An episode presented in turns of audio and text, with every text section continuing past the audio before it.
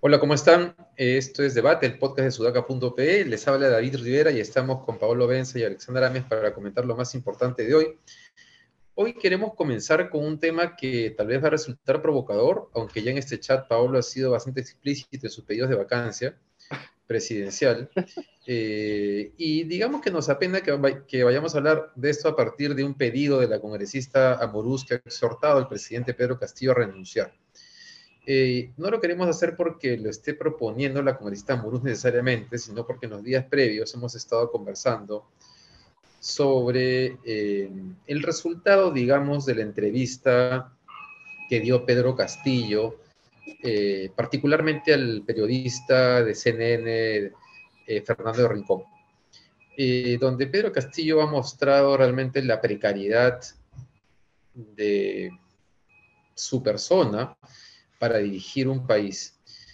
Como dijimos ayer también con Paolo, no es que el tema de Bolivia nos, haya hecho ruido a nosotros, la verdad es que si bien la mayor parte de las críticas se han enfocado en eso, creemos, creo, o creo que el tema más importante es, en general, lo vacío de los discursos de Castillo casi sobre cualquier tema del cual habla yo en los podcasts este, previos este, siempre, me, siempre tenía mis resistencias a la, vacancia. Sigo creyendo que es algo peligroso y que no se debe hablar con facilidad sobre eso.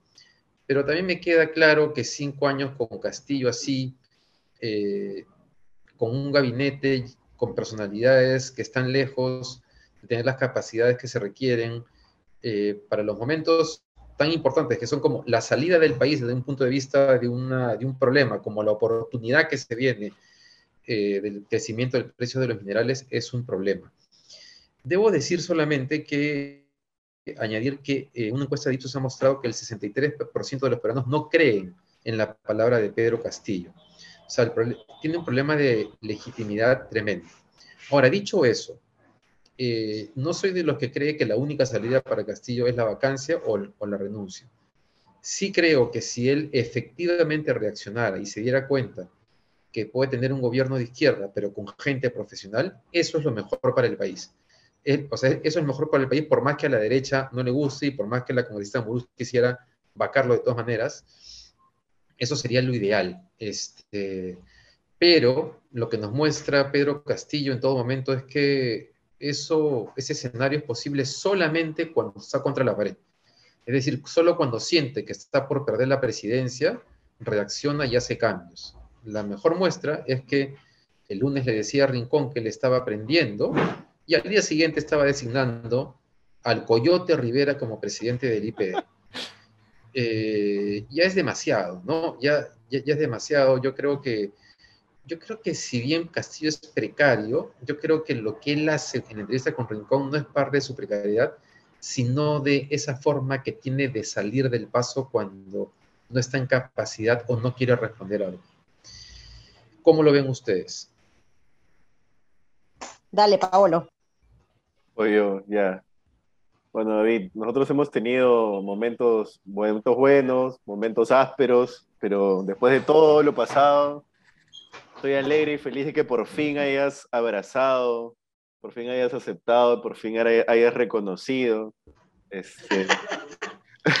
Paolo, no. Por, fin, por fin hayas entendido que lo que yo decía era correcto. A ver, ya, fuera de bromas. Pero él no ha dicho eso, ¿ah? Yo sé, yo sé, fuera de bromas, fuera de bromas. Eh, yo no sé si es que mediante vacancia, mediante renuncia o etcétera. Lo que yo sé desde antes de que Castillo asumiera, o al menos es la opinión que mantengo, es que la mejor salida para el país es que Castillo no sea presidente. Y esto lamentablemente es ponderando el hecho de que Castillo es un presidente democráticamente elegido.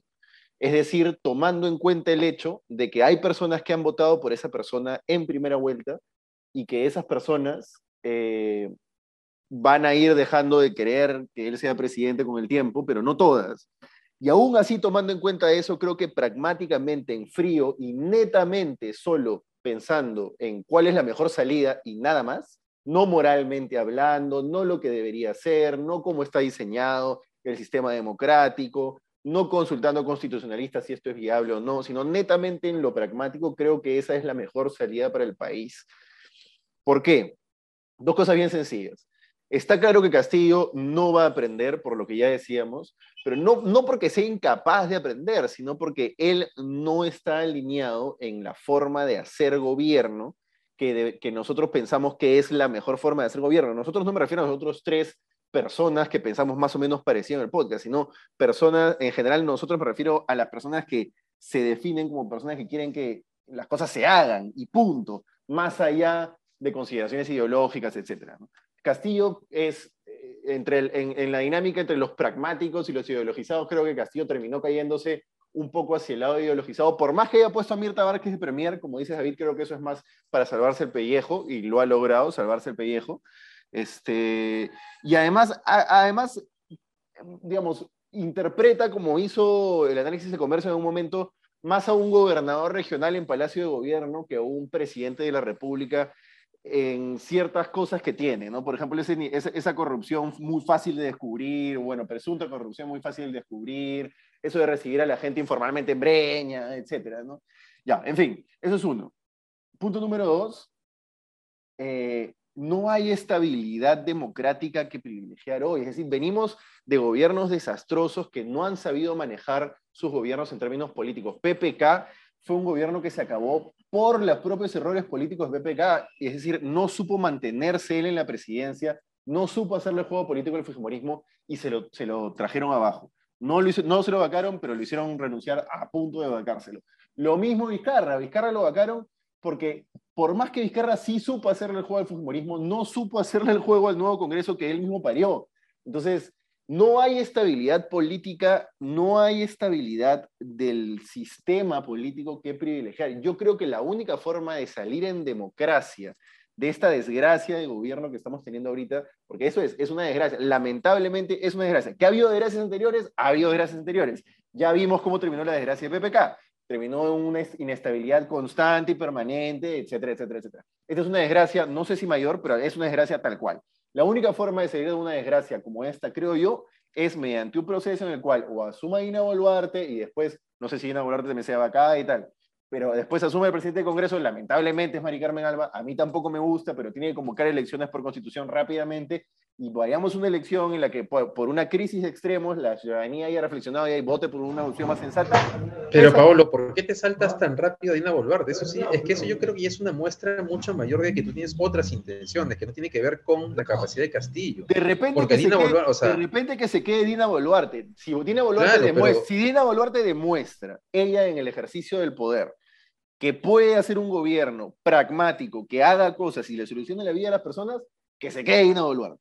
No lo creo porque Dina Boluarte entra en las mismas condiciones que Pedro Castillo, es decir, con un partido alquilado, vientre de alquiler, con un plan de gobierno que era un ideario copiado del año anterior. Perdóname, Ale, que te interrumpa, solamente quiero decirte, pero Pablo, estamos saltando de un tema que hemos hablado al, al comienzo sobre las capacidades de Pedro Castillo, que en el caso de Dina Boluarte no tendrían por qué estar en duda, no porque sea lo máximo, sino porque, o sea, evidentemente lo de Castillo es casi un caso extremo, pero, o sea, porque bajo tu lógica casi cualquier presidente que desde el año 2000 tenía que haber sido vacado.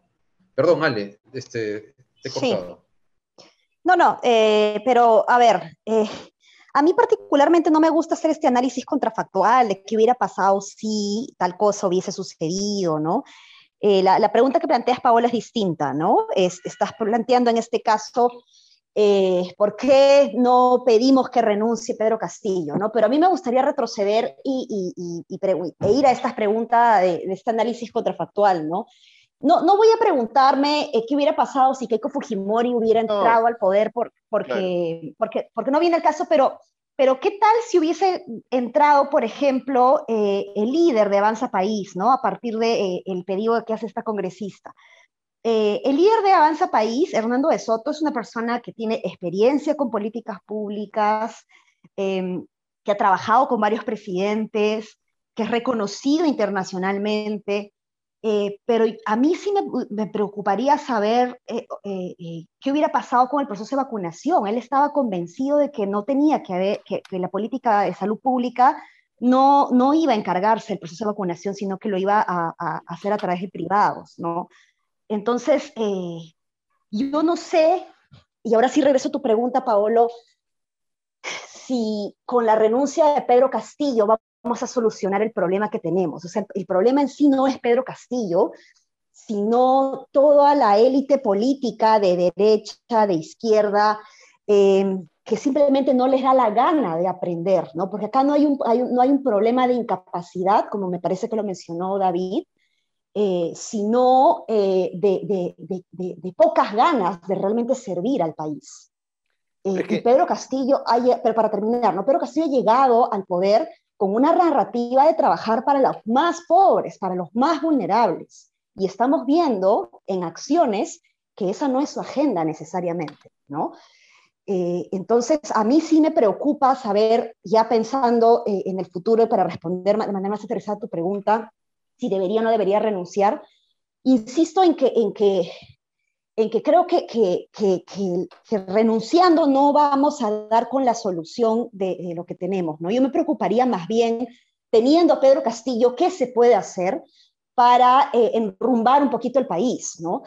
Yo no sé qué tanta bola le den realmente a la OCDE, pero la OCDE ya ha pedido una hoja de ruta. Pedro Castillo en más de una oportunidad dijo que no va, se va a trabajar ninguna hoja de ruta cuando fue, que odia, me parece, la, frase hoja de ruta, ¿no? Y, está clarísimo porque no hay un norte, la necesita, pero, pero no le interesa tenerla, ¿no? Entonces, a mí sí me preocupa, me preocupa eso. Entonces, la, la respuesta es, si renuncia Pedro Castillo, ¿vamos a, enrumbar el país? esa sería la, siguiente pregunta que te hago a partir de tu pregunta, eh, Paolo. Ya, lo que pasa es que primero entonces es un, ejercicio contrafactual y ese es un argumento irrebatible, pues, ¿no? Porque yo creo que el gobierno de, un Hernando de Soto hubiera sido peor que un PPK en términos políticos. No habría sabido manejarse en términos políticos porque sería un tipo absolutamente ausente y ajeno a lo que ocurre en el país. Entonces, en ese caso, es un contrafactual muy difícil de rebatir. Hubiera sido peor, mejor, no se sabe yo creo que hubiera sido un mal gobierno en términos políticos, definitivamente, peor que el de PPK. Pero es otro tema, ¿no? El, el, el, el tema es que a lo que voy es, vamos a derrumbar el país. Tú me haces la pregunta, ¿vamos a derrumbar el país si, si, Castillo no es presidente? No sé si lo vamos a derrumbar. Nuestro país tiene problemas estructurales, pero dentro de los problemas estructurales hemos podido salir en democracia de un gobierno nefasto como el de PPK, que no supo manejarse en términos políticos, que después se convirtió en el gobierno de Martín Vizcarra, que fue un gobierno muy inestable también, y que igual pudimos salir en democracia con un gobierno de Sagasti que por más que yo lo he criticado, yo mismo lo he criticado porque se demoró en, sacar las plantas de oxígeno, porque hizo un montón de cosas muy mal, pero finalmente fue un gobierno que entregó el país en democracia nuevamente y que algunas cosas se le puede reconocer al término de su gobierno, creo yo, no, no hay que ser mejiro tampoco. Entonces, hemos tenido cinco años de inestabilidad, pero el, el, sistema político ha sabido salir de esos cinco años de inestabilidad con vacancias, con cierres de Congreso, etcétera se puede hacer lo mismo con Pedro Castillo si es que Dina Boluarte asume y asume un país que ella puede mantener, y con eso no me refiero a capacidades de oratoria, por si acaso, ni a capacidades de desenvolvimiento en palabra. Yo me refiero a capacidades de poder nombrar a un presidente imperupetro que no tenga que renunciar a los 17 días porque no cumple con los requisitos del cargo. Es algo tan sencillo como eso. No nombrar al Coyote Rivera en el IPD, no nombrar, etcétera, etcétera, etcétera. Entonces, no me refiero a, Tampoco que haga un gabinete de derecha, como dice Juan Carlos Tafur todos los días en su columna. No me refiero a eso. Tienes, puedes hacer un gabinete de izquierda. No tiene que ser un gabinete de izquierda que renuncie a los 17 días. Puedes armar a Juan Cadillo, un cuadro, un cuadro, provinciano, ancallino, profesor reconocido. Castillo lo votó por mensaje de WhatsApp. Eso no es aprender, pues Castillo no va a aprender porque no quiere aprender. Entonces, a eso voy. Dale, dale. Porque, mira, estaba pensando mientras los escuchaba. Eh, em, claro, si uno, porque alguien que defienda a Castillo podría decir, oye, espérate, pero el gobierno, pero Toledo, ¿acaso era un presidente capacitado si chupaba todos los días? Entonces uno diría, yo le diría, no, pero, pero Toledo, en medio de esa incapacidad, lo que hizo fue nombrar gente eh, eh, profesional y con experiencia en sus gabinetes. Pero Siempre. Uno puede discrepar ideológicamente de derecha o izquierda, pero había gente que sabía lo que hablaba. Luego, García tenía a Pastor en justicia. ¿Para qué? Para que liberara a los narcos.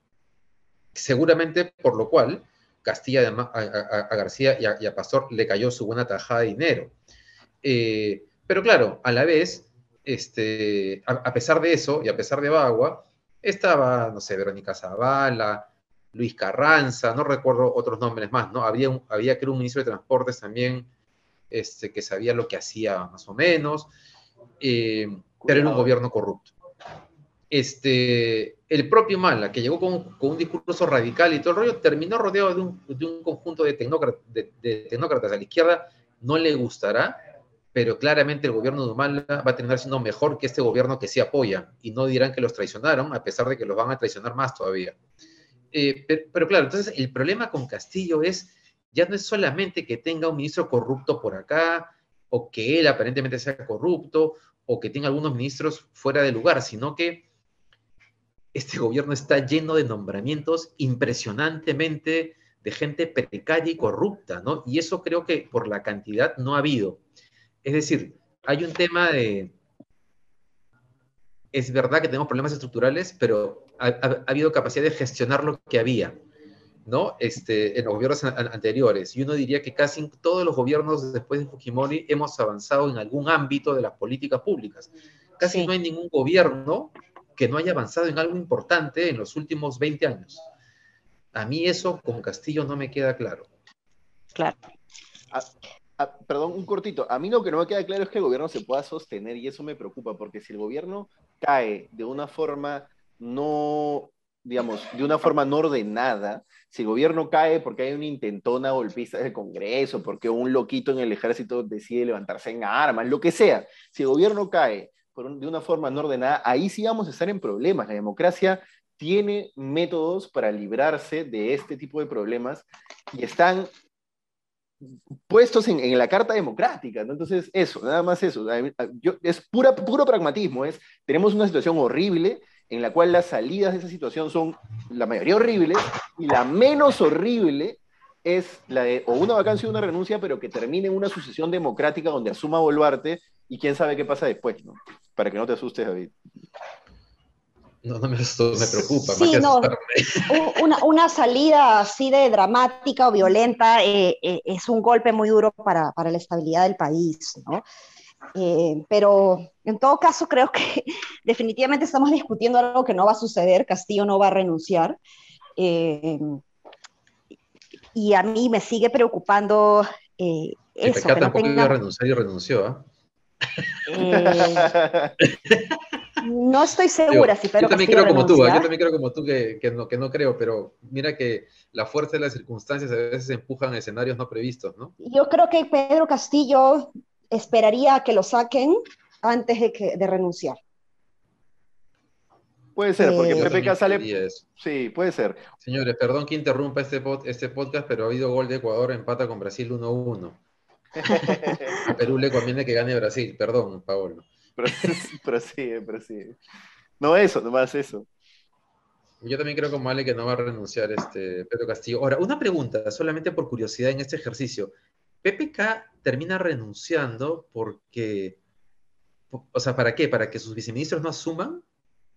No, porque la, porque la vacancia era inminente, entonces él, él él eh, prefiere irse, digamos, con la frente en alto antes de que irse despedido, digamos, ¿no? Tonterías, ¿no? que creo que es una salida muy profesional en el ámbito privado, pero en el ámbito político, que te saque el Congreso es casi un, un galón, ¿no? Es, es una estrellita. es verdad. Pero una pregunta solamente, o sea, por el análisis político, claro, asume Vizcarra entonces, ¿no es cierto? Y, cuando, y, cuando, y cuando Vizcarra renuncia, Mecharos no asume por... Cuando Vizcarra, no, renuncia, lo vacan y Mecha hace una pantomima juramentación con, con Olechea. Claro, ¿no te, acuerdas que Olechea estaba... Claro, claro. No, no, sí, pero, pero si lo vacan a, a, Vizcarra, ¿por qué Mecha no, no... Ah, no, no, no, ya, no, claro, porque primero Vizcarra cierra el Congreso, Mecha hace la pantomima de juramentación, Vizcarra sigue gobernando sin Congreso y Mecha renuncia. ¿te acuerdas? Mechareados renuncia y cuando lo vacan a Vizcarra ya no hay vicepresidente. O sea, Castillo, si, es vacado o si renuncia en cualquier escenario, eh, quien asume es Dina Boluarte. Siempre. Sí, sí. Ya. Ok, yo hasta el momento prefiero a Dina Boluarte que a Mari Carmen Alba, por más que Pablo Benza prefiera a Mari Carmen Alba. Este, yo no, yo, no para, el récord, yo no prefiero Americana Alba. Está bien. Oye, el otro tema, que este tema sí es bastante serio, es las cartas que se han conocido del capitán del barco del derrame de, de Repsol en la Pampilla. ¿Y por qué son importantes? Primero, porque muestran que el capitán del barco advirtió con cartas tempranamente a Repsol de lo que estaba sucediendo y de la magnitud del evento que estaba ocurriendo. ¿Y por qué es importante? Porque el domingo en la entrevista con, en Latina, con Mónica Delta, parte importante del sustento de la posición de la empresa estuvo justificado en la explicación que daba el gerente, según la cual eh, el sábado no se pudo tomar medidas de contención porque en realidad no se sabía la magnitud del derrame. Y que se sabe recién el domingo que el petróleo comienza, a aparecer en la superficie del mar.